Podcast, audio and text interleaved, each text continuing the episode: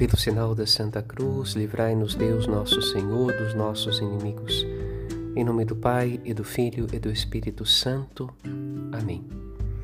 Jesus abre os olhos do coração para a revelação de Deus e o povo escuta com prazer, pois sua pregação é diferente. Uma pregação que faz compreender os planos de Deus. Na primeira leitura, vemos os últimos momentos da história de Tobias. Sua volta para casa, a cura dos olhos de seu pai, a esposa que traz consigo de sua viagem, a oração de bendição e ação de graças de seu pai quando o vê. Mesma alegria experimenta Ana, sua mãe. Não é apenas a alegria de ver, mas de rever seu filho amado, são e salvo. Deus experimenta esta alegria quando escutamos a pregação de seu Filho Jesus Cristo. Ouvir a Deus e depois vê-lo face a face são os presentes do Senhor aos seus filhos e filhas.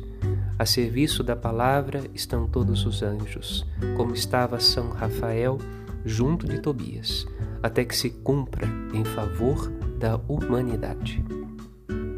Padre Rodolfo